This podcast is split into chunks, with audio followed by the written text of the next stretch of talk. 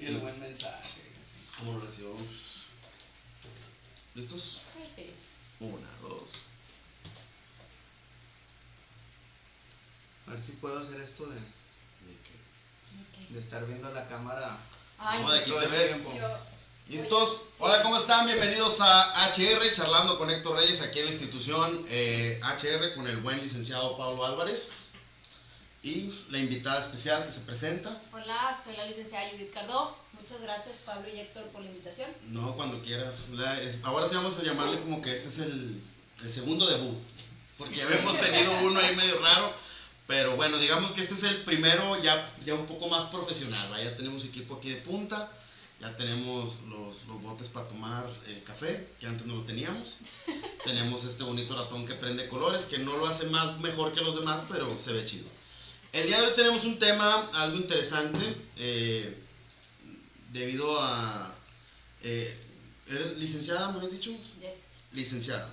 Eh, la licenciada trabaja o ha estado trabajando, de hecho ahorita me gustaría que nos platicara un poco de lo que ella, o más bien de una vez empezamos a platicar para empezarnos a conocer y luego ya empezamos a, a platicar ahora sí de fondo las lo que es de las, las preguntas difíciles. Incómodas, Sí, difíciles. ¿qué es lo que, incómodas. a qué se dedica, qué es lo que hace la licenciada hoy en día en, en- en general?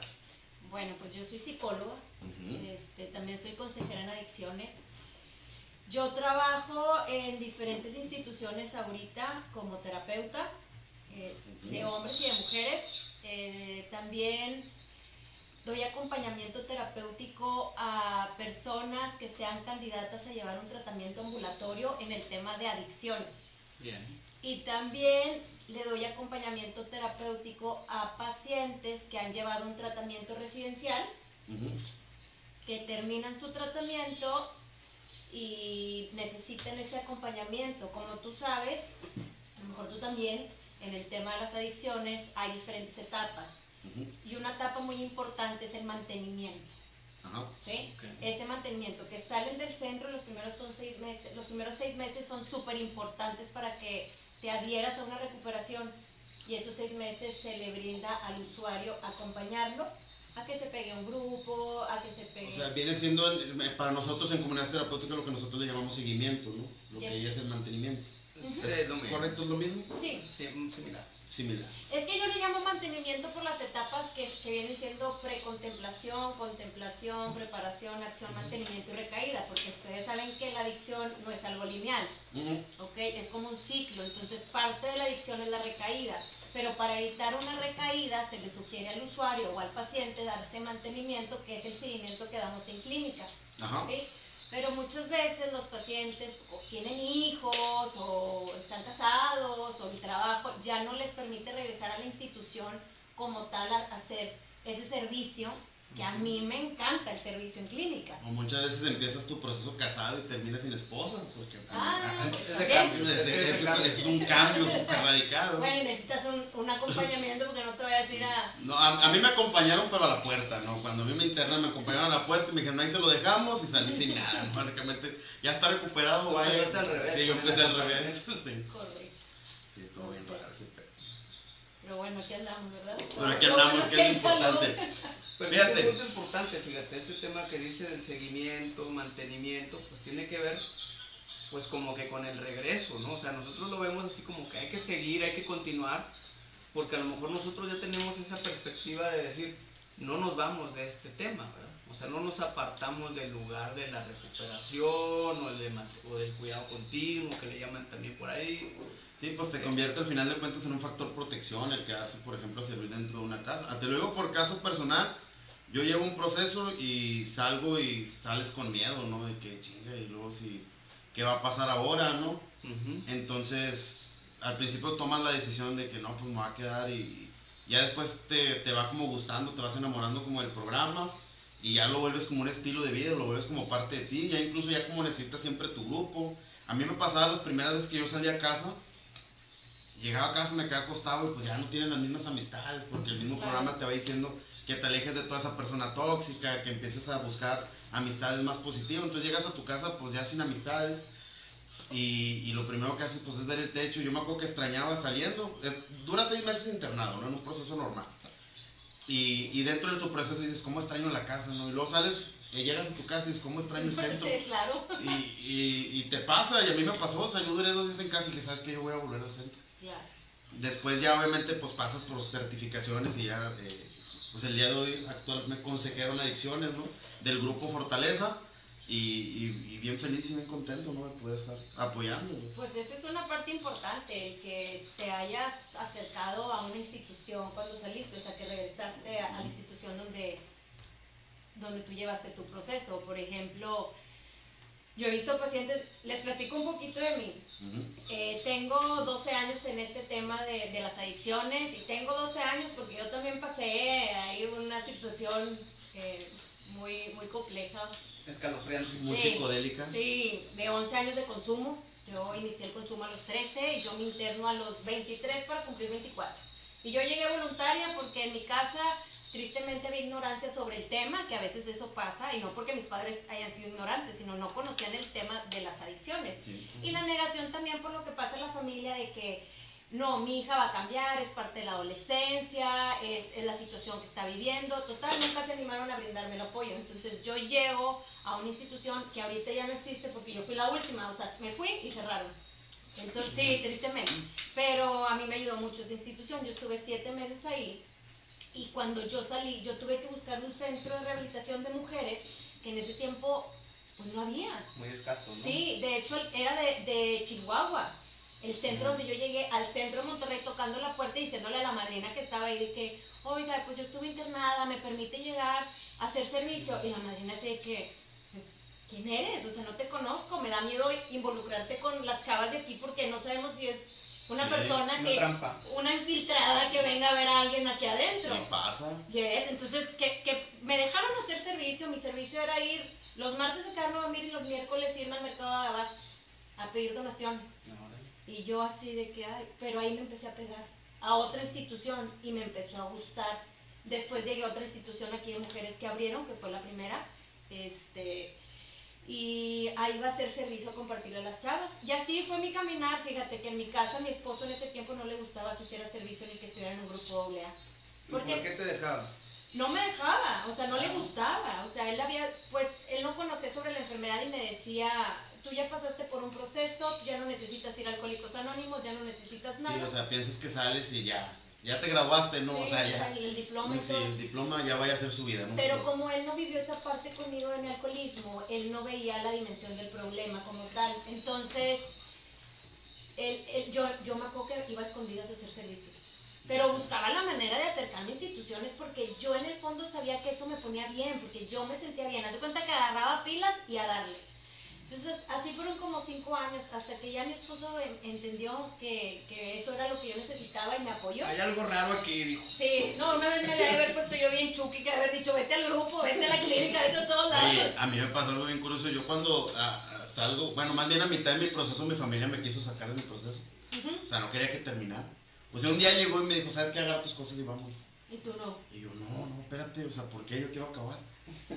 Y mi mamá se enojó mucho con Valdivia porque pensaba que Valdivia me había embrujado, güey, que me había, me había lavado el coco, sí.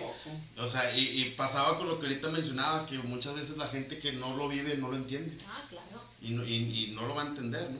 Sí. Entonces, eh, muchas veces tienes que casi casi ser parte de esto y ya se, se empiezan como que las mismas eh, personas que ya estuvieron anexadas como que ya entienden los códigos, ¿no?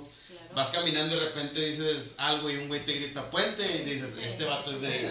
Dices, o gritan ánimo y el otro ánimo y dices, este vato es de la comunidad. Sí, claro. Fíjate, bueno, a pesar de que mi esposo no le gustaba este rollo, mi esposo ahorita ya es consejero en adicciones. Ya he hecho humildad. Ya ha hecho humildad de buena voluntad, dijo, bueno, pues ya me derroto. Pero de buena voluntad vio que había dinero. Fíjate que él tiene sus usuarios y él, la verdad, no, no sabe cobrar.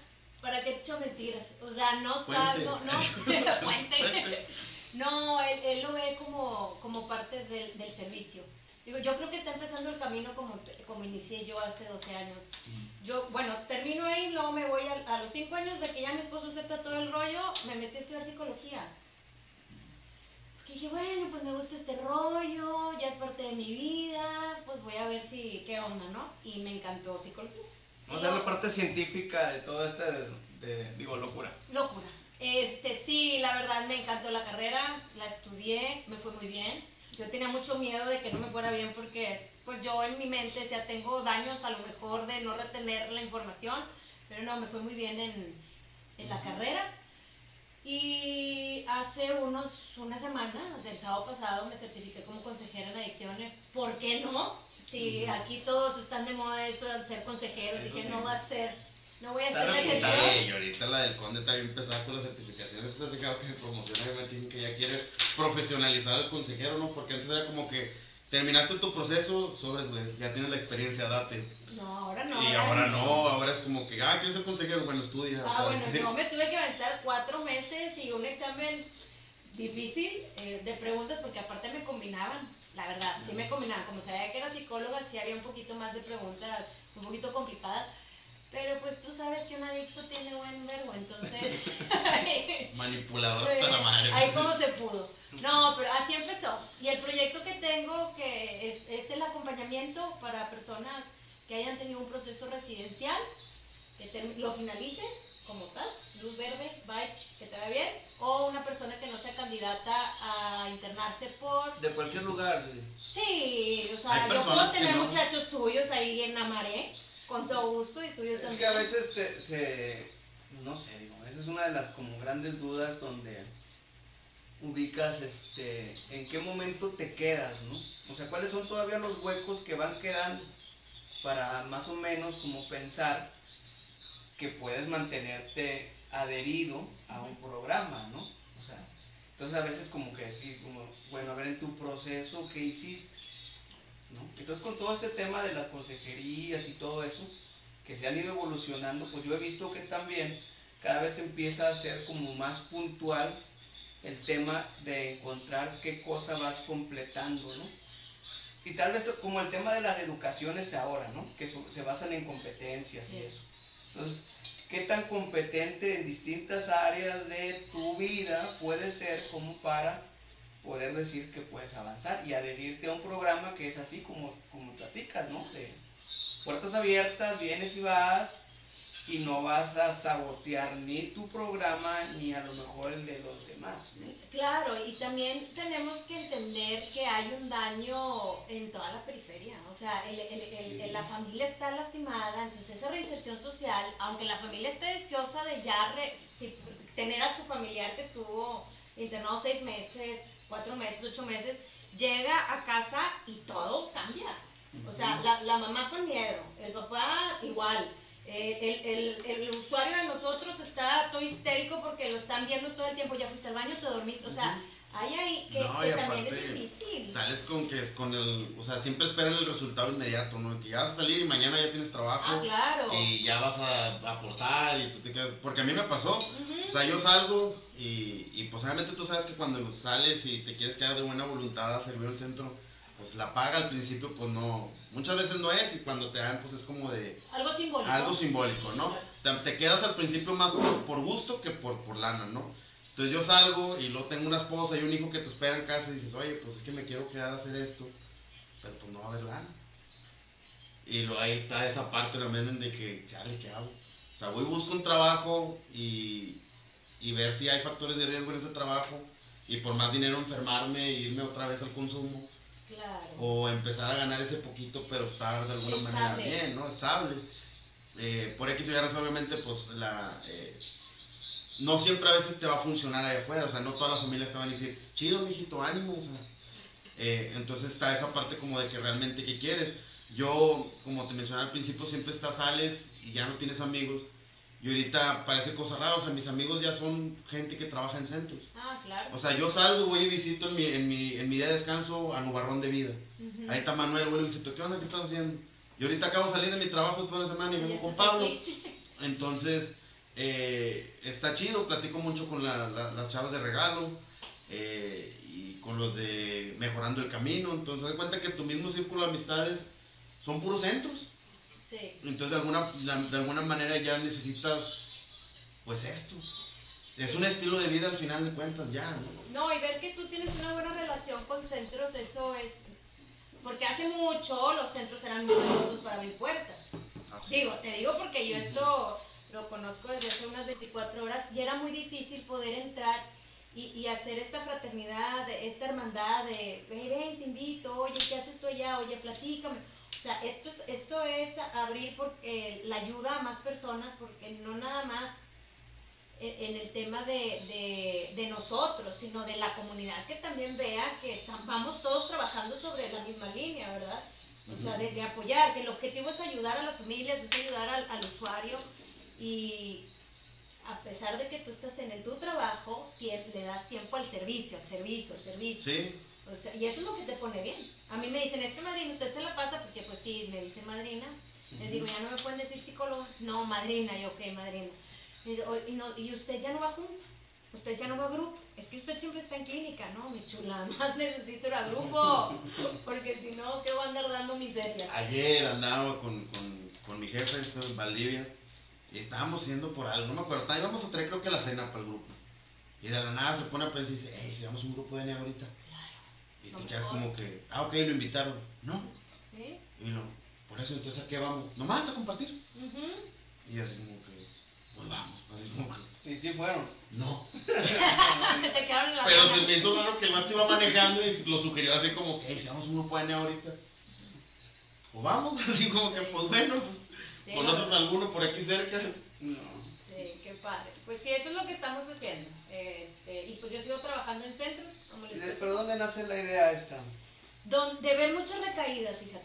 De ver muchas recaídas, este, de cuando yo estoy con pacientes en consultorio y preguntarles, porque como saben, la, la recaída no es, un, no es un suceso, es un proceso, ¿verdad? Ujú. Que vienen desde pensamientos, emociones, la conducta, de- desde que andas pasando por el punto, hombre, donde consigas la sustancia. Y, ese, dando la pensa- vuelta. sí, ese pensamiento de que no, a mí, a- nomás voy a pasar, nomás voy a ver quién está, yo no me voy a bajar, o sea, ya desde ahí ya has recaído en actitudes que es cuestión de que frenes el carro o pares la bici o te pares ahí, te bates del camión, como sea. Timbres al camión. Y ahí mero, ahí es donde ya empiezas tú eh, a correr mucho riesgo. Entonces yo veía cómo muchos pacientes no verbalizaban esos pensamientos, ¿sí? Una, por miedo que me internen. Es lo primero, que, Ya. ¿por, qué, por, qué no, ¿por qué no me platicas? ¿O por qué no hablaste a la madrina? ¿O por qué no le hablaste a una compañera? ¿O por qué no le dijiste a tu psicólogo? Me van a internar. Y como estoy haciendo servicio en una institución, si yo le comento algo de lo que estoy pensando a, una, a un servidor de esa institución, ya no me van a dejar entrar. Sí, van a cerrar. O sea, ¿qué, qué, qué pensamiento tienen y qué miedo de, de no poder expresar lo que siento y lo que me está pasando porque me van a internar solo por decir que quiero ir al punto a dar el rol y ni he ido, lo estoy generando. Entonces, no tienen ese espacio y en el grupo a veces no llegan tampoco al grupo, la verdad. Hay muy pocos los que llegan a, un grupo de doble A saliendo de una institución porque llegan y a veces están hartos y batallan para acercarse a una agrupación. Entonces, en ese, en ese proyecto de, de unos 3 a 6 meses, es bien importante acompañarlos y que no se sientan juzgados, incluso si te dicen lo que generan. O sea, que yo siempre les digo a los muchachos, acuérdense que la enfermedad crece en la oscuridad. O sea, es todo lo que no verbalizas. Tu enfermedad va creciendo, va creciendo, va creciendo. Y por eso vuelven a consumir, porque no, no tuvieron cómo, cómo sacar, cómo escucharse. Porque aparte que nos vamos a agarrar, nosotros nos vamos poniendo bien en una tribuna y vamos agarrando la onda, nos vamos escuchando, o vas con el padrino y hablas y te escuchas, el padrino ya te da un ayudón y ya te alivianas, pero cuando no puedes ni subirte a tribuna, ni hablar, ni nada, por miedo a, me van a internar, no me van a dejar hacer servicio, no, pues cállate, llega un momento, ¿y cómo se fue al agua? Pues como se iba, como nos vamos cualquiera, calla, cual, callándonos. Ya llevaba toda la ruta. Entonces por eso se me ocurrió esa idea de, de brindarles un acompañamiento terapéutico. Y tienen horarios, tienen actividades. Por ejemplo, tengo pacientes que están en tratamiento ambulatorio, que tienen equinoterapia, que tienen arteterapia, tienen terapia grupal, terapia individual. Tienen que hacer servicio en clínicas de rehabilitación. Por ejemplo, tú me mandas uno de tus muchachos y él a fuerza tiene que venir dos veces por semana a hacer servicio aquí. Aparte tendrá sus actividades afuera A ver, conmigo. a ver, vamos a, a pensar en eso. A ver, supongamos que yo te digo, no, pues voy a mandarte este chavo. ¿Qué, ¿Qué es lo que va a suceder? ¿Cómo es el tema ahí? ¿Cómo Te contacto, oye Judith. Eh, por ejemplo, acá nosotros tenemos algo que se llama desprendimiento gradual. Sí. ujú. Eh, Oye, yo tengo que de- acomodar esa cámara porque tengo todo y me molesta mucho ver la cámara chueca. No, hombre, Ah, pues sí, está espérate. bien. Es que Ira, no te ves. Bueno, Pero acércate me más. escucho. ¿Ya? Bueno, continúa. Perdónenme, compañeros. Y este, Así quedan. bueno, y, y supongamos, ¿verdad? nosotros es- esa parte del desprendimiento gradual, y ahorita platicamos mucho que tenía que ver siempre como este tema como de cambios, ¿no? Sí. Como que no quedarte en una parte como estática, sin movimiento, sin, sin buscar una nueva manera de, de emplear tu tiempo, tu cabeza, tus ideas. Y entonces termina, supongamos, termina su desprendimiento gradual aquí, y luego lo que pasa es que sucede que dicen, bueno, yo ya terminé, yo ya completé, entonces yo ya a lo mejor voy a regresar, pero tiempo después, no pronto. Ya me harté a lo mejor de ver lo que tengo ahí siempre. Entonces, digo, Luis, este chavo pues tiene muchas ganas de continuar, pero no sabe cómo. Ok, primero se tiene que hacer una psicoeducación con el paciente o con el usuario en el tema de, de cómo son los, los el cómo es el proceso de la adicción, ¿ok? Y hacer hincapié en lo importante que es el mantenimiento, que es el seguimiento que se da. Sí, sí. Explicarle por qué es tan importante, o sea, el que él vea también el porcentaje de recaídas cuando te alejas, o sea, y no es meter miedo, no, es haz conciencia que si muchas personas aquí están en recuperación, es porque se han dado mantenimiento, no es porque se alejaron y ay, ay, Diosito les dio la bendición y todo estuvo bien, no. Es porque se quedaron cerca de, de- del servicio, cerca de un grupo, cerca de todo. Entonces, se le hace una propuesta tanto al usuario como al familiar responsable. ¿Ok? ¿Y cuál es esa propuesta? Viene siendo, tienen que hacer servicio aquí en, en la institución, o sea, yo te los mandaría dos veces aquí, sería un, un compromiso, o tres, dependiendo cómo es lo gradual que tú manejas. Se les daría esas terapias grupales afuera, esa reinserción social y familiar, eh, que un día se va con la familia y regresa, terapia individual también tienen.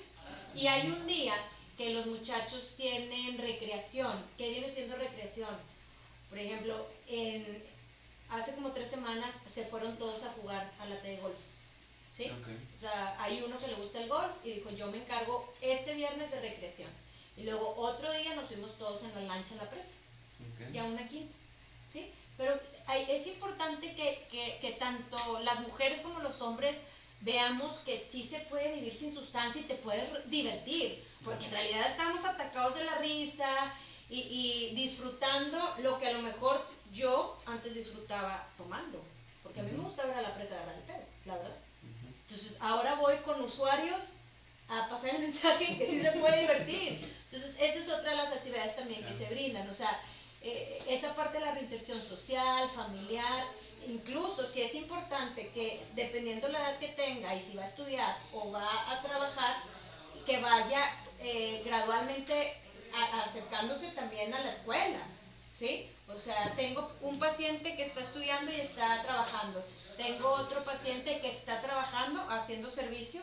Este, y, y tengo otro que está en, en la casa por computadora trabajando, desde las 6 de la mañana hasta las 4 de la tarde. Entonces ya están en ese proceso de, de esa reinserción laboral y escolar, aparte de lo familiar, aparte de lo de, del, del grupo, o sea, todo, todo eso. Entonces ya fueron ahí arreglando la camarita, ya me movieron. Sí, porque estaba un chorro de ruido y, y- Me, me, me estoy cuenta que lo que la licenciada, eh, nosotros es nuestro desprendimiento gradual, ¿no? Mm, Sí, pero tiene un componente importante que es el de que hay una, una clara, este, pues idea de, de mantener dentro de un enfoque terapéutico, ¿no? O sea, eso es importante. Para acá el desprendimiento a lo mejor trata de ver cómo me integro a mi comunidad. Sí. ¿no? Y acá se me hace que es como que sí me estoy integrando a mi comunidad, pero no suelto mi tema de mi mantenimiento. Es correcto. Otra de las cosas también, fíjate, es, es importante el, el saber y conocer a los usuarios. No, no a todos nos sirven las mismas herramientas. O sea, a ti te puede servir el grupo de 12 pasos, pero a lo mejor a mí no. A mí me Que de sirve... hecho ese era un tema que yo cuando estaba interno debatía bastante. Porque a mí el consejero que me tocó, que se llama Negrete, que le mando un saludo, eh, es bien doble A. O sea, doble A y todo lo que trataba de enseñarme, mira, el paso este te dice esto y todo. Y, y mi psicólogo Tapia, que le mando un saludo, era como que trataba de enseñarte por lado de la comunidad terapéutica. Ujú. Entonces yo me fui con las etapas, que es todo comunidad terapéutica, y yo de repente sentía como raro doble A. Porque yo me sentaba, era como llegas a la comunidad y es como que amor y bienvenido compañero y aquí está su casa y lo queremos. Y luego me senté por primera vez en una junta doble A y escucha y sa, sa, y todos empezaron a gritar y yo, wow, qué pedo. O sea, porque esto se supone que eran mis amigos y ahora me están gritando muchas cosas, como que qué onda. Entonces está como que ese choque así como que qué es lo que me sirve. Y luego me pasaba, ahora a mí, ya volteando la moneda, ahora que soy consejero, eh, me toca un paciente, trato de enseñarle lo que es comunidad terapéutica y me dice, es que ese pedo a mí no me gusta, a mí me gusta más doble A. Ujú. Y yo soy doble A y, y me- al principio me miraba con cara que, dame güey, tú no sabes nada. O sea, es más, una vez me llegó a decir ese paciente, te falta programa. Ujú. Y yo le decía, pues a lo mejor me faltará pues, un doble A. Le dije, pues en comunidad terapéutica, o sea, creo que si te dejas guiar te puedo ayudar. Sí. Y ahorita hasta la fecha, eh, ya va como en el, creo que en consolidación acá de pasar. Sí, pasó consolidación. Y ya ahorita ya dice, oye, sabes que me está gustando mucho el de, el de comunidad terapéutica porque acá como que me está acostumbrando a que sobres, sobres, y tienes que aprender, y tienes que hacerlo. Y ahorita ya es como que ya llora y, y antes no Sí. podía expresar sentimientos. Es que cada usuario es diferente. A mí, ahorita me recordabas esa parte, a mí me decía Isa, Isa Flores, ya vi que andas mandando saludos, yo también voy a mandar. Es que Sí. mira, tenemos personas ya conectadas. Ah, muy bien. Es- Bueno, eh, se conecta. Está Manuel Sánchez de Grupo Nubarón de Vida. ok. Está el Chiquitín. El Chiquitín es mi jefe Valdivia. Ah, muy bien. También de Fortaleza. Está mi mamá, porque una mamá siempre te apoya en todo. ¿Cómo está, mamá? Ok. Y mi papá, Oye, yo te quiero compartir, ahorita voy a compartir en mis redes porque no, no lo he compartido. Regina, que no conozco. Pero bueno, te quiero compartir eso. Me decía Misadora, es que Madrina, tú eres bien radical. O sea, si no es por esta, no te vas por otra. Y luego en clase, el profesor Gerson, que también le mando muchos saludos, que él fue uno de mis mejores maestros en la carrera, él me dijo, o sea, a ti te sirvió doble A porque era lo único que había cuando tú estabas internada. No había más. O sea, pero ahorita hay un abanico de herramientas que las instituciones pueden ofrecer a los usuarios. ¿Por qué se tiene que encasillar en uno solo? Ujú. Entonces, eso no es ser profesional, me lo explicaba. Tú como terapeuta tienes que abrir el abanico con tus pacientes y cada paciente es diferente. Entonces, me hizo sentido y empecé a practicarlo. Y te juro que viví sin frustrarme. Ya. O sea, empecé a, a- empecé a, a- a acompañar de una manera relajada, eh, mis creencias empezaron también, las tuve que guardar. O sea, las- lo que a mí me funcionó a lo mejor a Pablo no le funcionaba a ti. Ujú. Entonces tuve que guardar esas creencias también y empezar a ser profesional, porque cuando salimos de una institución, como ahorita lo decías, ya por haber estado en la institución, ya ándale, pásale, ya estás preparado. No, Estás recuperado, ánimo. en lo que yo he ido caminando por, en el lado profesional, me di cuenta que me faltaba mucho por prepararme. Que pude ayudar a mucha gente, sí, no te voy a decir que no, sí, sí le ayudé y sí lo hice ya se cayó tu ¿Cuál mapa. mi? Bueno, ni modo. Este, pero ahora que veo esa, ver. ahora que veo esa parte de, de la de la preparación para poder ayudar y acompañar a los, a los adictos, veo que si nos preparamos y si las personas se preparan, podemos darles cosas maravillosas, herramientas. O sea, no nada más es, ah, ya salí de una institución de ocho meses, ahora sí ya voy a hacer, voy a abrir un, un centro. Porque eso pasa, luego salen y abren centros. Pues la fórmula, ¿no? Aprendes una fórmula y este y pues esa es la que la que la que muestras, ¿no? Digo saludos también a Gerso. Este Ah, ¿lo conoces? Sí, sí, fue psicólogo de aquí, claro. Gerson. Ya lo conocía desde antes que eh, fíjate cómo, o sea, el buen Gerson, este, él es muy dado de, de- muy inquieto en el tema del aprendizaje. ¿no? Entonces ahorita yo pensaba, dije, pues sí, pues Gerson siempre busca cosas distintas, nuevas, desde varios enfoques. De repente me lo encuentro en lugares que digo, "Ah, chis, ¿qué estás haciendo aquí, Gerson? Bueno, pues aquí ando, no, órale, no, pues chido, ¿no? Otro curioso, igual, va del club. Y este, y este regalarles de lo que vas aprendiendo, eh, es lo que hace que las cosas tengan una versatilidad y sean interesantes. Bueno, a mí me, me apasiona el tema este, ¿verdad? De, de estar descubriendo cosas distintas. Eh, en un tiempo fue así como que bien cursiento, ¿no? Sí. O sea, cursos, cursos, cursos, cursos y ya me la pasaba con muchos recursos hasta que ya estuvo, ¿no? Ya este, había que de alguna manera agarrar algo y llevarlo, ¿no? Sí. Mostrarlo, Sí. enseñar. Y eso es bien importante ahora, ¿no? Porque, como dices, o sea, hay un abanico más grande de, Claro. de cosas que se pueden mostrar y hacerlo es a veces como lo difícil, ¿no? Porque a veces nada más te quieres llevar lo que a ti te resultó Claro. Ajá. y a otra persona no le va a resultar, puede ser diferente, ¿no? Y entonces ahora con todo este tema de que ya se amplía, que el rollo se, se vuelve profesional, también el consejero antes llamado padrino tradicionalmente, pues también ya, ya adquiere nuevos retos, ¿no? Claro. Sí. nuevas maneras de también de entender las cosas. Que al final, yo me ha tocado mucho ver aquí, este, así padrinos, porque pues conoces gente en el camino, ¿no? Y entonces los invitas a trabajar. Y le digo, padrino, tú ya sabes cómo se hace. O sea, nada más lo único es que tiene otro nombre. O sea, tiene un nombre más técnico, pero ya lo sabes hacer. Sí. Y se resiste. Y se- sí, es lo que te a decir. Eh, a, mí, a mí no. me pasa con los que son padrinos ya viejos, así de, Sí, claro. de antaño. Les muestras un programa nuevo es como que, ah, ves, ese pedo no funciona. O sea, pero es, es lo mismo. sí. Es lo mismo. No, ¿Qué estás diciendo? no voy a decir no, nombres, no. pero tengo un padrino que se resiste mucho al cambio ese. Sí, Claro. Negrete, mucho gusto. saludos. sí. Negrete. Pero bien machín, o sea, le dices, pero padrino, pues mire, básicamente la autografía de identificación, pues ese es el paso, yo no me sé mucho los pasos, Como el pero, pero hay uno que, hay un paso, ¿no? Que es como que tienes ¿Cuál? que hacer tu, tu historia de vida, ¿no? Que es como la identificación de, pues, de la comunidad terapéutica. Y son los mismos pasos, pero con otros nombres. Sí. Y, y tra- yo trataba como de explicarle, bueno, pero es que es lo mismo, nada más que con otro. No, no, no, es que lo chido es doble A. Sí. Y léete el libro tal, y léete el libro tal. Y, y oye, yo todo, cuando me la pasé en examen, me acabé todos los libros de doble A. Todos, o sea, los que había ahí me los acabé, los 12 pasos, las 12 tradiciones, el libro azul doble A y luego estaban todos los de. Eh, no, hombre, todos los, la gama La que tenían. plenitud. Sí, los de plenitud. Sí, claro. y luego la reflexión diaria, ¿no? Es- Bueno, pues era lo que había, pero Sí. ahorita lo bueno es que ya hay más cosas. es- y también sirve esa parte de, por ejemplo, ella decía, Isa- Isadora me decía, es que a mí me sirve mucho que tú estés aquí, porque en ese tiempo que yo estaba casadísima con doble antes de, de prepararme, eh, me decía, me sirve que tú digas que funciona, porque a ti te funcionó. Y también yo digo que no me funciona porque a mí me funcionaron otras cosas. Entonces, que una escuche que a ti te funciona y que otra escuche que a otra no le funciona, no se siente como, como esa culpa o esa responsabilidad de por qué no voy a doble A, voy a recaer, o por qué no voy a NA, voy a recaer. No, o sea, tienen que buscar también.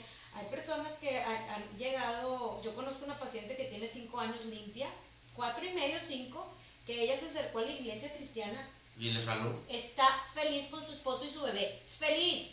Y, y va a clínicas a compartir, pero eso le funcionó a ella. Sí. Y nosotros como institución, pues tenemos que respetar esa parte del proceso y apoyar. O sea, si tú, si tú así te adheriste a una recuperación, se te abren las puertas y ven a compartir que a ti así te sirvió. Sí. Porque vamos a llegar a más personas de esa manera, a estar cerrados como antes que éramos cuadrados y si no es por aquí, ¿no? Había mucha baja o había muy poca adherencia a, a la recuperación. Fíjate que eso, a mí me tocaba ver gente muy apasionada en el tema de lo que le salva la vida. ¿No? Y creo que tiene que ver esta parte, como doble A me, me salvó la vida, no hay otra cosa. Claro. Como ir a la iglesia me salvó la vida, no hay otra cosa. Como el deporte, como el trabajo, como la familia, no sé. Pero eso es lo que a ti te ayuda, Es correcto. ¿no? Y pero lo defiendes, ¿no? Sí. Tema aquí, lo que decías ahorita, el desaprender, esa es la gran tarea. Poder tener la capacidad de desaprender, es decir, hay otras cosas distintas que también me pueden enseñar. Ese es como que el reto actual. No, y, es, y fue un cambio para mí muy grande, fue una evolución en mi persona, se los comparto y como profesional. El, el, el- esas creencias tan, tan arraigadas que tenía, porque yo traía a Billy Bob tatuados en la espalda, o sea, no había, o sea, era Dios y Billy Bob. así. Y empezó, y luego ya se metió Freud, y así empezaron más, ¿verdad? O sea, empezó también a abrirse mi panorama en, en el tema profesional y conocer más cosas sobre las adicciones, o sea, más investigaciones científicas, o sea, me empecé a meter más y me di cuenta que hay mucho material para ayudar a, a una persona que está pasando por una adicción.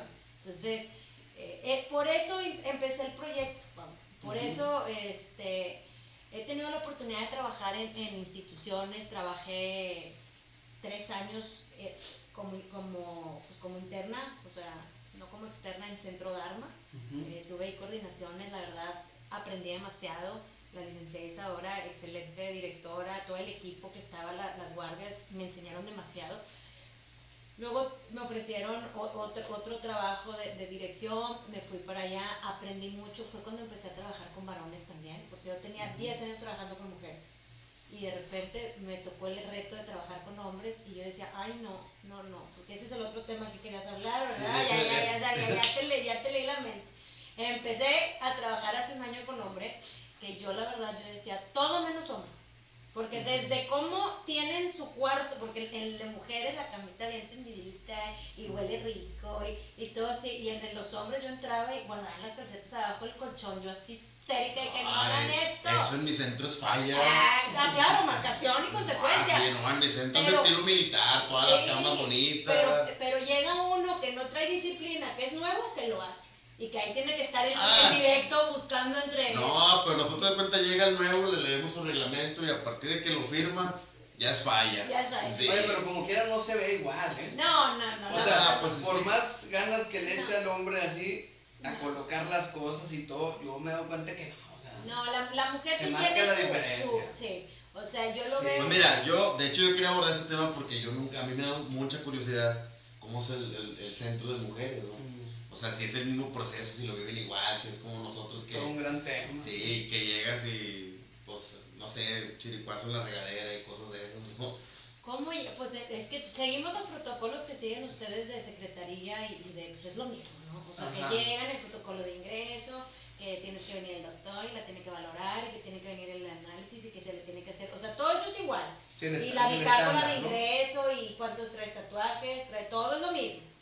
Eh, ahí lo, lo, diferente que, que, puedo yo, que pude percibir es el tema de, de los trabajos, por ejemplo, está el modelo Minnesota y, también trabajamos el tema de las 10 consecuencias, historia de vida, primer paso, y hay ciertos trabajos que son confrontativos. De que contestas una pregunta y ahí de que sí, pero date cuenta que tú tuviste la responsabilidad, no minimices y cosas así. Que a lo mejor una mujer en estado de contención se puede confrontar y pues la chava con cinco, pues se queda así sentadita, que no, sí, de buena voluntad. Pero a un hombre, confrontarlo de esa manera, cinco chavos, pues va a decir, espérate, ¿tú por qué me estás gritando? O sea, no, e, no era lo mismo, ¿tú por qué me estás confrontando de esa manera? Entonces sí entra como el temperamento del hombre es diferente, la tolerancia también a la retroalimentación. yo siempre he tenido como el tabú de que las mujeres son más peleoneras, no sé sí, por qué. Sí, sí, puede ser que sí, porque también te quiero decir algo si a mí me dices que ha sido más fácil para ti trabajar, hombres. O sea, yo trabajar con un hombre en tema clínico es, son rápidos de trabajar. O sea, ellos no, no llegan y, me omiten, no, dicen las cosas como son. Con las mujeres tengo que estar. Bueno, y pero antes qué bueno, pero antes cómo fue y la llamada cómo llegó y cuando te buscó tu exnovio, o sea, tienes tú que desmenuzarle y el chavo llega, ay, ¿sabe que Natalie sí le hablé a mi exnovia y ya la fui la busqué? Las cosas como son. O sea, ya fui y la busqué. Entonces me ahorra mucho tiempo de, estar ahí, mucha paja en, la, en, la, terapia, la mujer. Y el hombre llega y sobre la idea, sobre la idea y ya se va avanzando. Y eh, pero eso también como que está malo porque, bueno, yo en mi caso de repente empiezo a platicar con el paciente, ¿no? no bueno, qué horror, qué tal. Y te empieza a platicar sobre uno y al final te dice, no, ya sé que estoy mal, bueno, ¿qué vas a hacer para cambiarlo? No, pues la neta no sé me acabas de platicar toda tu vida y cómo, o sea, y le das como soluciones de cómo hacerlo, es como que más rabia de que yo la neta no me quiero recuperar. Sí, pues esa es una resistencia. Digo, también lo dicen las mujeres, no creas que nada más los hombres, o sea, hay mujeres que también... Es que mira, te voy a decir porque a mí me da mucha curiosidad el saber cómo son entre mujeres, es que yo tengo una mejor amiga. Mm. Que en nuestros tiempos de activa lo que hagamos juntos, ¿no? ¿Y la quieres internar? No, pero ah. después yo llevo mi proceso de recuperación, salgo y voy a visitarla y la veo bien mal. Y yo como todo un salvador dije, amiga, es que, o sea, internate, o sea, a mí me sirvió. No, no, que no sé qué, está bien. Y en corto la puse con sus papás, ella está bien mal. y le dije, no, güey. Y ese mismo día fueron por ahí y le internamos el regalo, y no el regalo. Y sale en octubre. Entonces no sé cómo. Este, este video, ¿eh? Entonces yo no sé.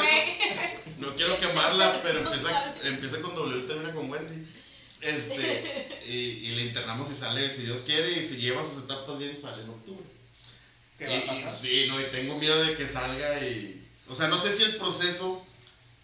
Pues es que es un albur, porque yo no sé si le vaya a funcionar como me funcionó a mí. Mira, todos tienen su, su tiempo. O sea, tú sabes que esto es de querer. Sí, sí, o sea, claro. tú puedes internarla, tú lo hiciste de buena voluntad, le quisiste dar la ayuda, yo entiendo esa parte, pero a veces no estamos listos para un cambio y no queremos. ¿Por qué? Pues porque no queremos. O sea, a mí me preguntaban, por, a ver, ¿por qué, ¿por qué no tomas? O sea, digo, aparte porque estoy en constante mantenimiento, pero eso no lo había identificado en ese momento que me hicieron la pregunta. Y yo les decía, porque a mí me da algo de pavor querer, querer volver a dejar de tomar. Querer, querer volver a dejar de tomar. No internar, o sea, Querer y no poder. o sea, sí, o sea, no, pero yo siempre digo querer, querer, o sea, querer, querer, dejar de tomar. Porque ese día yo dije, mamá, voy a internar. O sea, yo le di, hablé a la madrina Luli, que se llamaba Libérate Woman, que tenía padrino Reinada, Carlos Reinada. Este, y, y llegué, pero si a mí me, ¿cuánto me tardé? Me tardé 11 años. O sea, 11 años en querer, porque no, no, que- y a lo mejor me hubieran internado antes, y si yo no quería, me hubiera estado ahí los 7 meses, me hubiera salido a relajar otra vez. Pues, Pero a mí me pregunta por qué, porque me da pavor imaginarme cuánto tiempo me va a tardar en querer, querer volver a dejar de tomar. Porque a mí, yo, yo, soy de dos velocidades. Primera, aquí en la recuperación, segunda, no me ven en hasta unos 10 años. Entonces yo me, mejor me quedé, a mí me conviene estar. Oye, pero que, ¿de ¿dónde es esa chispa, no? ¿Dónde se produce ahí la, ¿Dónde se en la produce? detonación así donde dices, esto es querer, querer?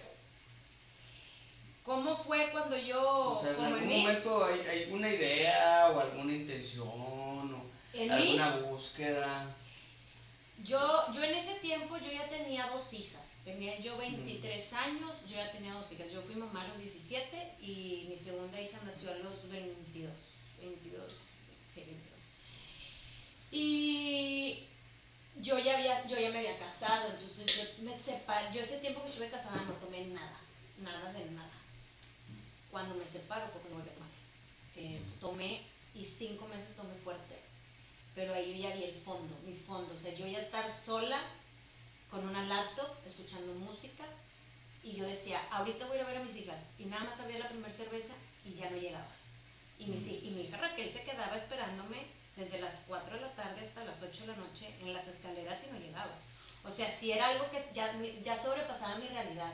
Entonces yo me acuerdo que, voy a decir algo random, pero sí me pasó a mí, descargué en la aplicaciones que había en la computadora una canción La Niña de mis ojos y yo pensé que era banda, y era de Jesús Adrián Romero, yo pensé que era banda, y yo la bajé, y yo me acuerdo que en una peda, o en una cruda, o en algo así raro, la puse, la puse, la puse, la puse, la puse. Y ese sábado que me interné el 22 de agosto del 2009, yo pues llegué ahí y lo decía, pues no sé ni cómo llegué, porque era una cruda, mi hija cumple 21, y yo ese día me salí y me puse una jarra bruta, y consumí también cocaína y al día siguiente no le pude hacer su fiesta. Entonces ese día fue cuando dije, ya quiero querer dejar de tomar. Pero O ¿qué sea, te digo ahí? Vergüenza, remordimiento. me dio mucho dolor. O sea, me dio mucho dolor el ver que ya había sobrepasado mi, mi, mi consumo. O sea, ya era algo, ya no era por la edad, ya no era por, las, por el desmadre, ya no era porque chava, ya era porque ya estaba bien enferma de una dependencia, una adicción muy grande. O sea, ese día así lo sentí. Yo me acuerdo que llegué al centro de rehabilitación y, y ese día dije, ¿qué, ¿qué hiciste? Cuando crucé la puerta y cerraron la puerta y se fue mi mamá y ya estaba yo con todas, dije, ¿qué hiciste? Y dije, Se o sea, acabó la buena Sí, voluntad. ¿verdad? sí, y yo ya me voy, siempre no, ya entendí, ya te sabes que te aplicas. no, yo vine voluntario. O sea, la puerta. Yo estoy pagando mi tratamiento porque también decía esa. Y al día siguiente, en la reflexión de la mañana, ponían siempre una alabanza. Y luego le llaman de doble A. Y ponen play y era la niña de mis ojos. Dije, ya sabía. Entonces, ese fue el clic. A mí espiritual. Sí, para él, eh, number one. sí, ese fue el que me Yo hizo. tengo una historia muy graciosa también con esa canción con la niña de mis ojos. Ay, a. No, no, no. Como, espérame, espérame, espérame, ahí te va. Que yo también cuando llegué, tenía muchos alabanzas. O sea, yo soy católico, pero pues, no es como que. Ya es que los cristianos son más como de la masa, se Sí, prende más chido. Y el católico no es más como que Simón, Padre Nuestro. Y, sí. y empezaron las alabanzas en mi primera asamblea nocturna. Y no me, me trabé bien machín porque tal, sale esa canción, La Niña de tus ojos. Y todos empezaron a gritar, yo soy tu niña. Y yo y yo trataba de entender la canción porque todo el mundo grita que yo soy tu niña, ahora así como que creo que esa canción no es para nosotros, o sea, yo en mi cabeza y luego ya como que, bueno, vamos a cambiar niño por niño y ya queda algo más o menos chido, pero yo, todo, a mí me da como que cosa, ¿qué, qué pedo? Porque todos gritan que soy niñas aquí, pues anexado si te sacas de onda. Sí, como que, ah, chingas, estoy anexado, güey, yo una metera. Y esa es mi historia graciosa. Pues así fue. Oye, la arruiné la, la espiritualidad de su historia. subiendo el nivel, el rating iba aumentando. No, y de hecho, Creo que caímos, de- ¿no? no, aumentó con mi comentario. Oye, dicen que se escucha mucho ruido de fondo, porque... Pues, a lo mejor cuando estaba, grabando. o cuando estaba No, llegando. ¿se escucha bien? ¿Te escuchas bien? No, yo creo que fue cuando estaban los muchachos aquí checando algo. sí. Oye, y por ejemplo, ¿qué es lo que motiva a una mujer a decir, bueno, ya, ya escuchamos, pero si lo que tú has visto, principalmente, ¿qué es lo que lleva a una mujer a decir, bueno, está bien, sí, estoy equivocado, me voy a comprometer a algo, no sé qué, X, pero voy a hacer ese cambio? Pues es que yo veo que la enfermedad de la adicción es lo mismo para el hombre y la mujer, la verdad. Este, No es así como que hay como que, no, pues hay un sentimiento maternal. No, digo, se va a escuchar o- bien feo lo que voy a decir y perdona a todo mi público querido, pero yo soy bien honesta. En el tema de la maternidad a mí no me doblegó nada. O sea, y hasta el día de hoy yo adoro, tengo cinco hijos y los adoro. O sea, y eso que no me, me encanta la maternidad, pero tengo cinco. Este, y saben que yo por ellos todo. Pero así que tú digas qué bruto, qué bárbaro, por él, no. O sea,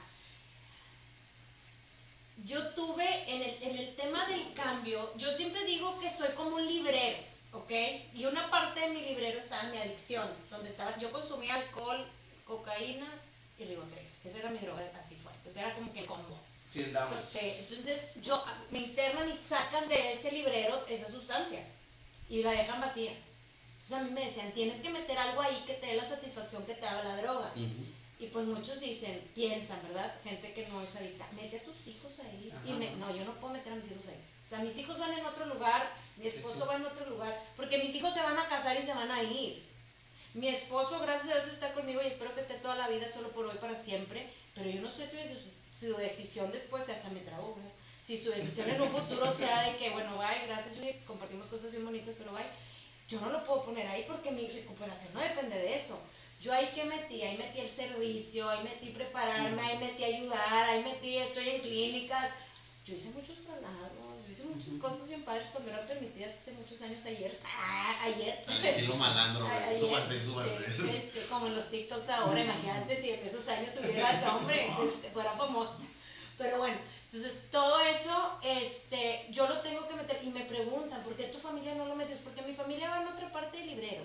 En el tema de, de- la adicción tuve que meter, al principio fue el grupo, fue pasar el mensaje, fue visitar centros, luego fue prepararme profesionalmente, eh, estudiar un diplomado, estudiar una carrera, estudiar la consejería, que ahí le voy metiendo y estoy trabajando en, en- en centros, entonces eso ahí. O sea, hablando de la maternidad y esa parte de la mujer y todo, a mí, a mi experiencia, no me sirve meter esa parte en el tema de mi recuperación como, como ese sostén, o sea, como, como- no, Sí. no puedo, porque pues hasta el día de hoy no veo a una de mis hijas. O sea, yo tengo cinco hijos, mi hija, un- uno es hijo de corazón, que es hijo de mi esposo, es Marcelo, y mi hija Raquel, que fue mi primera hija, ella está conmigo. Mi hija Magdalena tiene 13 años y a ella desde que yo me fui a internar, el papá se la quedó y hasta el día de hoy no me la presta ni para verla y a lo mejor muy probablemente mi hija no me quiera ver ahorita porque ha estado distanciada de mí por 13 años. No es porque yo no quiera verla, es porque las situaciones así fueron. Yo he estado lista y preparada para compartir Si lo estás viendo, Sí. escúchalo. Sí, para, para Raquel. eh, Magdalena. Magdalena. Yo he estado lista desde hace 12 años para, para poder platicar con ella y explicarle qué situación pasó, pero yo tengo que aceptar sus tiempos. Y así como mi hija Raquel me buscó a los 15 años, porque ya la dejé de ver 9 años, y ella solita me buscó a los 15, yo sé que a lo mejor Magda también me busque. Entonces, por eso en mi experiencia no puedo decir que en esa parte de la recuperación puedo poner el lado maternal porque pues no, no, yo no lo puedo poner así. Y he visto muchas compañeras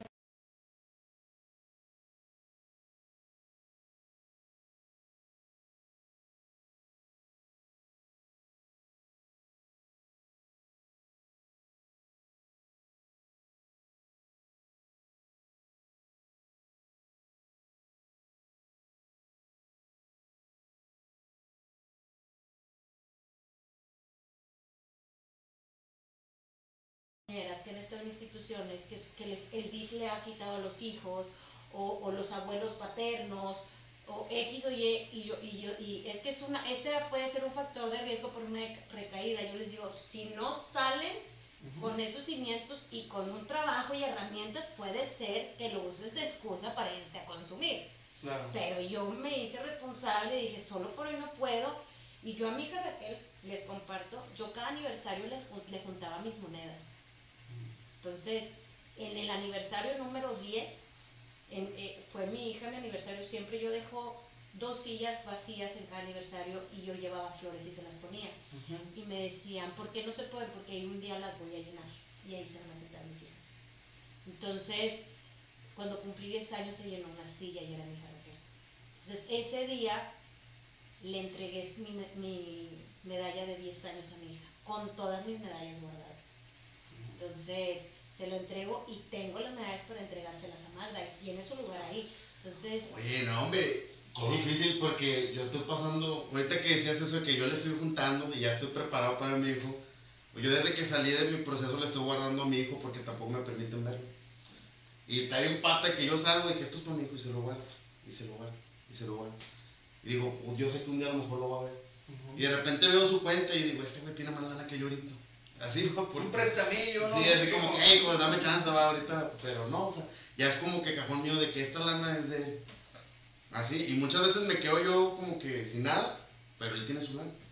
Y, y, y está, está, triste, porque yo de repente digo, oye, pues permíteme darle esto al niño, y es como que la otra parte, no, es que fallaste, sí, pero ahorita estoy recuperado, estoy bien, o sea, ante la sociedad creo que soy responsable y, tengo un buen trabajo y creo que ya cumplí, creo que ya me recuperé, creo que sí, pero no, o sea, la verdad es que estamos mejor solos, este, y luego empieza el problema ese de la mujer empoderada, ¿no? A mí me caigo, no, yo puedo mantenerlo sin ti, no te ocupa nada, básicamente nada más te quería para eso y gracias por cumplir y sí.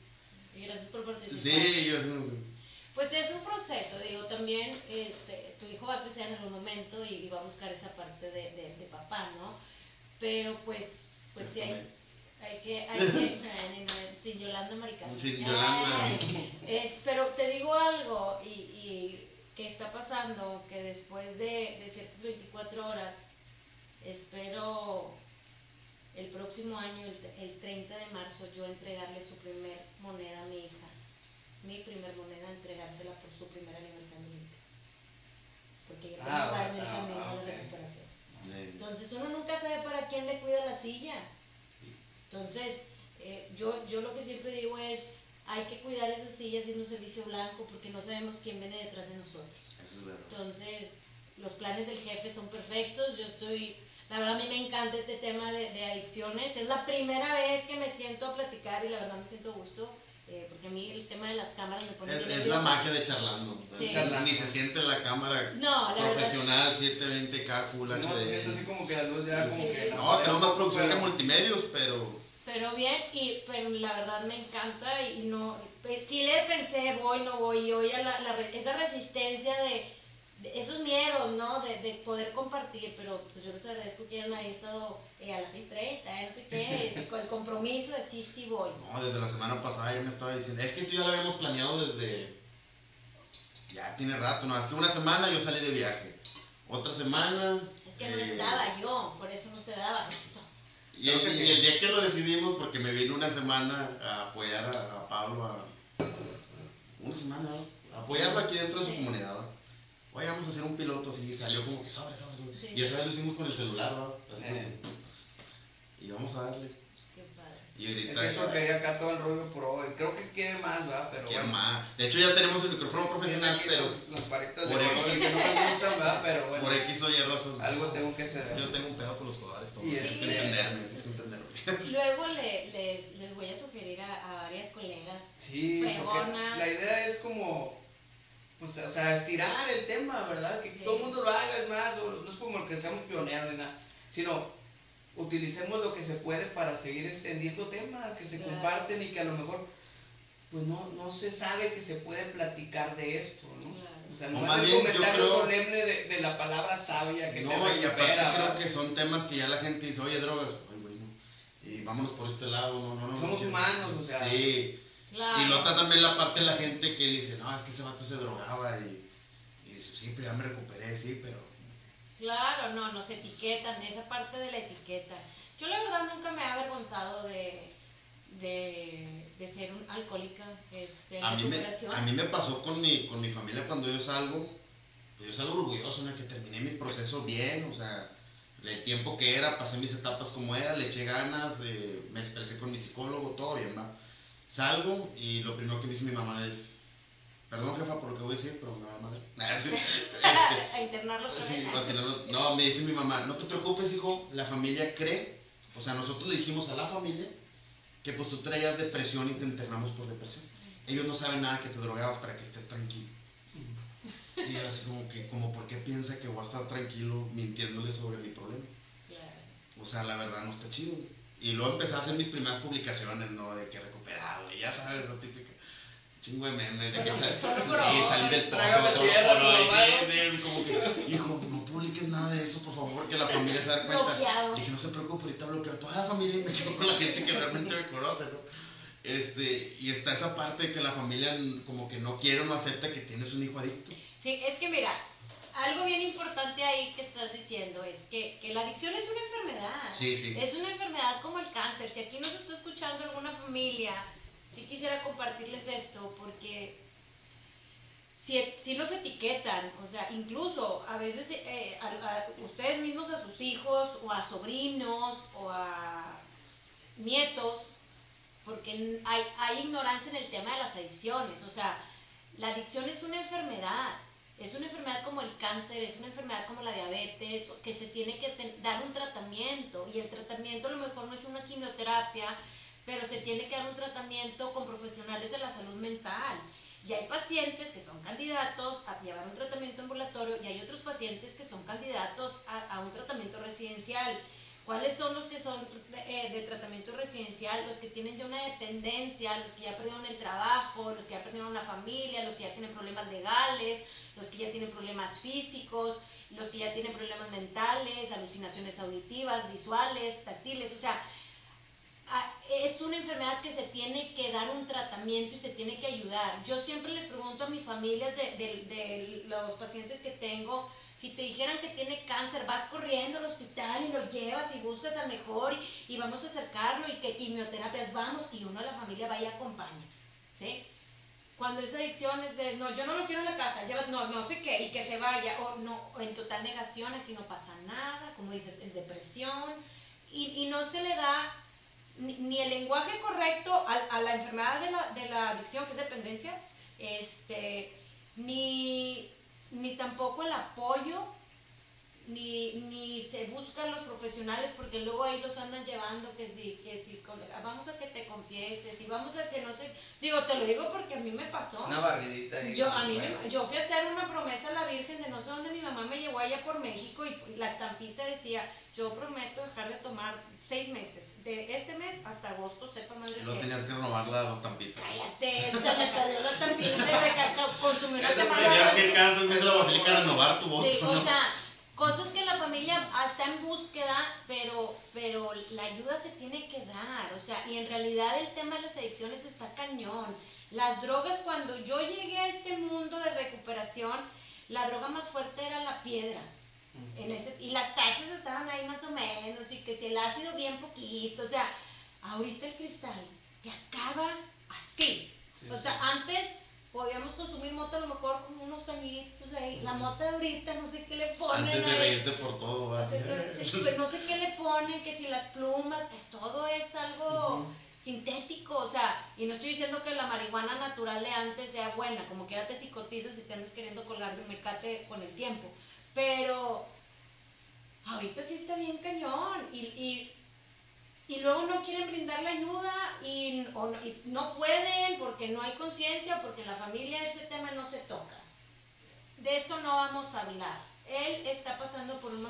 Ya ayúdenlo, o sea, hay lugares profesionales eh, donde se puede dar esa ayuda. Muchas veces tienen miedo, oye, que si los golpean, oye, que si, oye, que no, no, no. Hay muchos mitos, hay muchas cosas, información que sacan, pero cuando somos instituciones que Secretaría de Salud, CONADIC, están cerca de nosotros, pues no hay manera de irte por dónde, o sea, tienes que ir un lineamiento. ya ha cambiado. Todo. Porque ahorita que platicamos todo el tema de lo que vas aprendiendo, Fíjate que hace algunos años, pues hubo ahí un cambio, ¿verdad? Ahí en el, en el ahí digamos como en el paradigma ¿verdad? del tratamiento que se daba, porque antes era de la vieja ahorita guardia que decía Héctor, o sea, que, la, que el adicto era como el fierro, ¿verdad? Que había que darle con el mazo para poder enderezarlo. ¿no?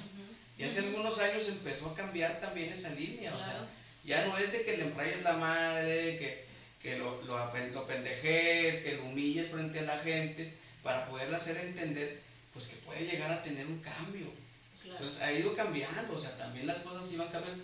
Obviamente hay instituciones, pues que, pues a lo mejor son más primitivas en ese sentido. Yo le llamo así, Sí. pues, o sea, sin ánimo de ofenderlos ni nada, ni señalarlos, sino que simplemente, pues les hace falta esa evolución, pues. Es la palabra correcta, evolución. Eh, ir cambiando, ir soltando esas cosas, porque además se meten en muchas broncas, o sea, se van a meter en muchas broncas porque se complican las cosas, no porque el director quiera, bueno, aunque a veces habrá directores que tengan ese entender, no lo dudo, pero a veces ni el director no quiere eso, sino que las cosas se complican dentro de la institución porque se permite el, sí, dale su madre, sí, dale la ayuda, sí, este, dale Sí. fuerte, y aquella persona que está ahí, pues lo entiende así muy literal.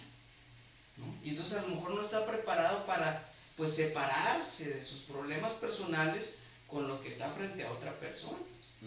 Y puede causar daño, ¿no? O sea, realmente la gente, últimamente que ha habido todas estas situaciones ahí de, pues de, de cosas ahí en, en- espacios, no es que el director haya querido eso.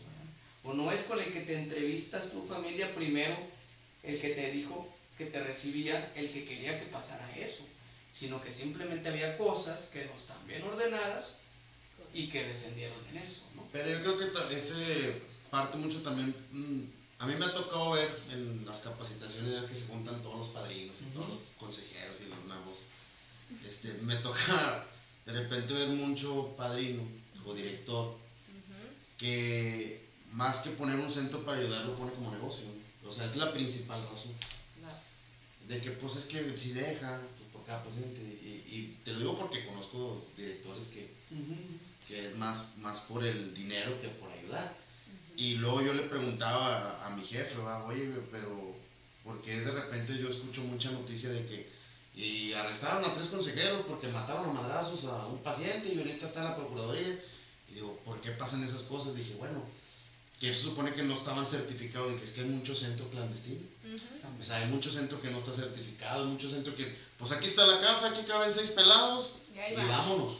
Claro. Pero pues esa es otra parte, ¿no, Héctor? O sea, el que lo hace a lo mejor por las ganas de transmitir lo que le enseñaron o por ayudarlo, porque a mí sí sucedía mucho. O sea, mucho era como el debate de decir, no, es que nosotros lo hacemos no por negocio, sino porque de alguna manera queremos dar la ayuda. Y entonces eso decía como que nosotros estamos haciendo las cosas en buena onda. Y por lo mismo no se profesionalizaba. Es No. correcto. No, y aparte otra cosa, no somos el DIF. O sea, la neta, o sea, lo- yo sí tengo que decir, tampoco nos hacemos millonarios de esto porque no es así. Pues no, Pero, un yate, sí, no, pues no, bueno fuera, este, pero sí tienes que vivir, o sea, tienes, Sí. tú tienes que guardar dinero para la pensión para tu bebé. Ah, claro. Entonces, claro. no es como que vas a ir de buena voluntad toda la vida. O sea, y tampoco Pablo va a estar metido aquí como director y decir, ay, sí, de buena voluntad, tráiganme a todo. O sea, no in- incluso las casas de rescate tienen, reciben donaciones. O sea, no, si es, o sea, no es un negocio con el cual te vas a hacer millonario porque no es así. Porque yo no he visto un centro que, que se hagan, bueno. Pues eh, bueno, bueno, bueno, bueno. Pero aquí el tema es que sí se tiene que, que hacer un- una, una buena estructura en el tema de administración, Sí. porque si no, no llegamos al profesionalismo, porque si no, el, el de- el servidor de buena voluntad va a venir cuando pueda de buena voluntad y se va a dejar hueco el espacio de la actividad por- de buena voluntad. Entonces, si tú, y eso me lo explicó mucho Isadora, me decía, si tú le pagas sus honorarios a la maestra de yoga, va a venir. Claro. Pero si viene de buena voluntad, te va a decir un día, hoy no puedo venir. Y te va a dejar tirada esa actividad. Ah, claro. Entonces, sí, sí se tiene que hacer ese compromiso y también la- la- las personas, pues se les tiene que pagar, o sea, les la nómina, o sea, la luz, Claro. la, la comida, eh, los recibos, la renta, o sea, hay cosas que se tienen que pagar, que, que, que la gente tiene que pagar su, su sea la mensualidad que le, le Pero, y otra cosa, cosa que se regala, cosa que no se valora. Ni para la familia, ni para el adicto. Sea, dar y recibir. es correcto. Entonces, este, no, no, no se hace rico uno de esto, pero pues tampoco somos el DIF. Eso siempre se y a los muchachos siempre se los decía. Porque es que ustedes lucran con nosotros. No, hombre, chavos, o sea, si supieran las becas que se dan, si supieran los gastos que son, si No, supieran que a veces a los directores no les llega más que puras deudas. Sí. Oye, yo me he dado cuenta, eh, voy a generalizar para no meterme en problemas en, en mi centro, eh, que último, no, ya, ya lo regué como quiera. Ya, Es que me he dado cuenta, es que yo, no, yo viví un proceso algo raro porque estaba como que en la parte de, estamos quitando doble A y está entrando como la terapéutica. Entonces como que yo en mi proceso viví eh, eh, el cambio, ¿no? Una transición. Una transición, exacto. Después entra como la nueva generación de pacientes a los que yo estoy como aconsejando. Y me di cuenta que no era para nada los pacientes que yo estuve conmigo. O sea, éramos como que de alguna manera aguantábamos más. O sea, pues llegaba, no sé, alguien y, eh, bueno, estás regando aquí y acá. Sobres, sobres, y de buena voluntad, y sobres y servicio. Y ahorita me he dado cuenta que el paciente se volvió muy diplomático, Muy de alguna- cliente. muy cliente. Y de alguna manera ya no ve como que es un centro de habilitación, sino que como que ves un, es un hotel de descanso. O sea, mi familia me internó aquí para descansar, para pasarla bien, para limpiarme y chido. Y de repente me toca platicar con ellos, es que no, no, sabes que yo te voy a demandar.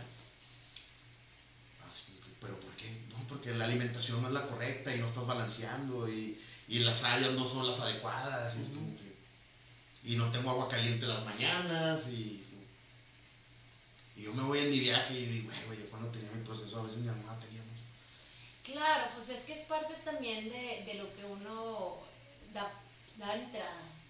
¿Sí? O sea, está súper bien el, el tema de, de, de esta, de este cambio que están en las instituciones ahorita de transición.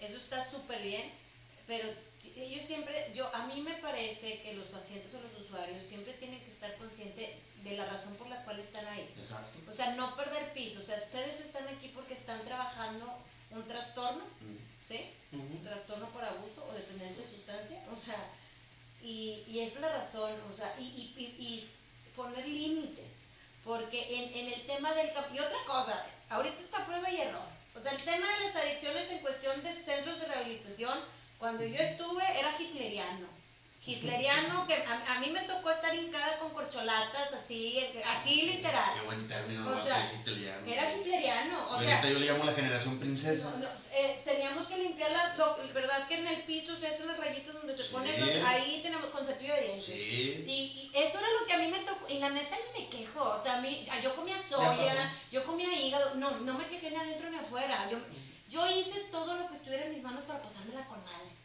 O sea, yo dije, aquí voy a estar un tiempo y más vale que te alivianes, porque tú solita te vas a amargar y más porque ya estuvo montada, ya, o sea, solita. Y yo los 20 días, la neta, yo los, en la segunda semana, el segundo fin de semana, y mi mamá no me va a dejar mentir si me está viendo, este, yo, yo quise hacer un motín. Yo quise hacer un motín y estaba, ¿quiénes son ¿Y qué le mandabas? ¿Y qué Yo, le yo- mandabas yo- tú? dije, yo, yo, Oye, va, espérate, yo decía, ¿qui- ¿quién es aquí la más barrio? ¿Quién se va a ir conmigo ahorita? Y la que tenga de liga una tanga en el pelo, esta va a ser la que me va a sacar. Y la que de buena voluntad. de Pero de- de deja tú, yo hablando acá, no, que sí, y atrás de mí mi marcapasos, escuchando toda la locura, porque yo lo verbalicé, y vámonos, que, que en la noche amarramos a la madera y la chica. Está bien, ese día me cambiaron de cama, me pusieron hasta el fondo, bajo el clima. A mí en mi locura se me había olvidado lo que estaba planeando. Yo ya estaba bien agradecida en la noche porque me habían puesto bajo el clima, porque yo era favorita. Entonces me pusieron abajo el clima porque hace mucho calor. Loca, te pusieron ahí porque querías hacer un motín. Me pusieron toda la contención, o sea. Y al día siguiente yo me acuerdo que el padrino Carlos llegó, Carlos Reinaga, y me dice, oiga, mija, sacó las llaves y las puso. Y me dice, ¿cómo se siente? Y yo, bien. Dice, no sea mentirosa. Usted me anda alborotando aquí todo el gallinero. Y me saca las llaves y me las da. Si se quiere ir, váyase una vez a la fregada y ya no me esté robando la paz aquí. Nomás le digo una cosa, que un día más usted aquí va a ser un día más de felicidad de sus hijas. Usted sabe si se queda o se va. Me paré y dije, de buena voluntad. Y ahí fue cuando dije, ya, derrótate, mujer. Y a los cinco días entré al servicio. Ese Y fue el desde- momento. Desde el día 20 estuve en el servicio. Cuarta servidora, tercera servidora, primera servidora, luego me bajaban, luego me dejaban en desierto, luego me, me metían a la cocina, luego me daban un ayudón y luego me ponían, y, o sea, yo- y luego me dejaban en desierto y, y me quitaban el cigarro, en ese tiempo fumábamos, pues estaban en una quinta, entonces podíamos fumar, ade- a- bueno, a- en la quinta, o sea, en el, en el patio, pues, es- hablando hace 12 años, y, y fumaba yo a gusto y tenía libre el cigarro y metí tres cajetillas por semana, yo era feliz, este, pero de repente... De repente la madrina, ah, de buena voluntad, preste los cigarros, está rotada. Y yo, ¿qué? Entonces, pues uno tiene que aprender a, a sobrevivir adentro. Y Y la no- neta, Y no chiste dientes. sí, y- ajá, y- no, ahí, ahí era de buena voluntad. asupo y modifico. Tu pinche cara que no, Sí. Y pues la neta, yo me, no, mi mamá tres días antes de que yo saliera, yo desde la primera luz verde que tuve, soñé con tener una luz verde. Yo me imaginaba a mis hijas, mi mamá, mi hermana, súper orgullosas de mí, porque todas mis compañeras iban a decir cosas luminosas de que eres bien buena, fuiste súper buena compañera, y puras jaladas que dicen que es puro pero no les crean nada, se crean. Y en eso dice, este, mi mamá va por mí un martes. Bolsas negras y panexo, vámonos. Y yo, no, mamá, no, no, no, Pero la misma Pero le dije, a ver, yo me acuerdo que me habla la, la psicóloga Lupita, me dice, tú siempre has querido una luz verde, tu familia está en oficina y viene por ti. Entonces yo me voy para, para la oficina, mi mamá me dice, oye, vámonos, este, ya venimos por ti, y yo no, mamá, y me ponen en el Excel al padrino Carlos Reina, y me dice, ¿qué onda, mija? Es su decisión, se queda o se va. Y yo, yo me quedo, padrino, me dice, qué bueno, porque en tres días es su luz verde. Y fue mi luz verde, se cerró la agenda. Ay, sí, sí. Y se cerró, libérate. Y después de ahí se abrió un, un centro de mujeres, eh, que fue donde empecé a hacer servicio en los programas familiares. Que así me aventaron al agua, así iba yo a dejar ropa, según yo vendiéndole a, a la madrina. No, sí, vente Judy, tráeme. Y yo, ok, yo pánico escénico, cámaras me dan miedo y todo. Y en Sí eso- se nota. Sí, se nota. Bueno, ya después, ya ahorita ya es el agua, yo creo. Y en eso, me acuerdo que abrieron las puertas allá en la que estaba allá por San Rafael, abrieron las puertas y vi un chorro de familia. Y dice la madrina Sandra. De hecho, ya llegó el testimonio que va a compartir hoy. Y yo, ¿qué? Era demasiada gente, demasiada familia. Y fue la primera vez que hablé en público, ya en recuperación, tenía ahí un año y cachito limpia. Y desde, haz de cuenta que me enamoré de este rollo. Ese es el camino. Como María Magdalena. Sí. sí, güey. Ese es el camino. Sí, Y me encantó. está chido. ¿Cómo es? Está Oye, ¿le ponemos parte 2 o qué? No, de Llevamos hecho ya, no, llevamos una hora y once. Ya, pues es que ustedes. De hecho, se supone que el programa dura una hora, pero aquí la madrina. No tiene límites. no, y se A mí no que- me tocan la No, campana, no, yo no y, me caigo. y, y- y la madrina dice, "Ay, nada más voy a compartir contigo porque me da mucha vergüenza las cámaras. que no sé qué". Tú me vas preguntando porque yo ese pedo no. Y mira, yo nomás viendo así, como, dando pino yo. No, yo creo que es un tema eh, que le podemos seguir y seguir y seguir. Pues esa es la idea, ¿no? Pero También. pues, nadie dice que este va a ser el único programa donde va a estar bienvenido, o sea, donde va a estar Gracias. de, bienvenida- eh, de invitada, perdón. Eh, probablemente se, nos volvemos a juntar. y- Sí, no, pues, no sé, por eso te decía si le ponemos parte 2 y ahora sí ya planeamos unas preguntas y cosas así porque Sí, así abrimos. como que va saliendo también hay un montón de cosas que platicar y todo. Yo me quedé mucho con las ganas de esto de, de platicar sobre la diferencia entre hombres y mujeres, Sí. ¿no? Porque, y sobre todo, por ejemplo, también el tema del cristal, porque yo veo porque mucho la diferencia como, como por ejemplo los chavos con el cristal que llegan con el tema del, del delirio y todo, Sí, no, pues de hecho pues están en el, viaje de la persecución y El todo. cristal, de hecho, es Pero las de mujeres emocionalmente están bien, eh, eh, bien arriba, o sea, bien alteradas con el cristal, ¿no? Claro, no, hay muchas. Y so- so- entonces todo ese tipo de cosas, este, pues yo me quedaban ganas de, de escucharlo, porque lo he estado viendo últimamente. Y pues bueno, muchas cosas más que compartir, ¿no? Igual y vamos a empezar a compartir este video en las redes sociales y ahí que las mismas personas, familias nos manden inbox haciéndonos preguntas, algún tema que quieran este platicar y ahí ya se arma. Pues sí. No te va a decir que cuente más la madrina de cómo Sí, sus regaderazos allá por los sobres.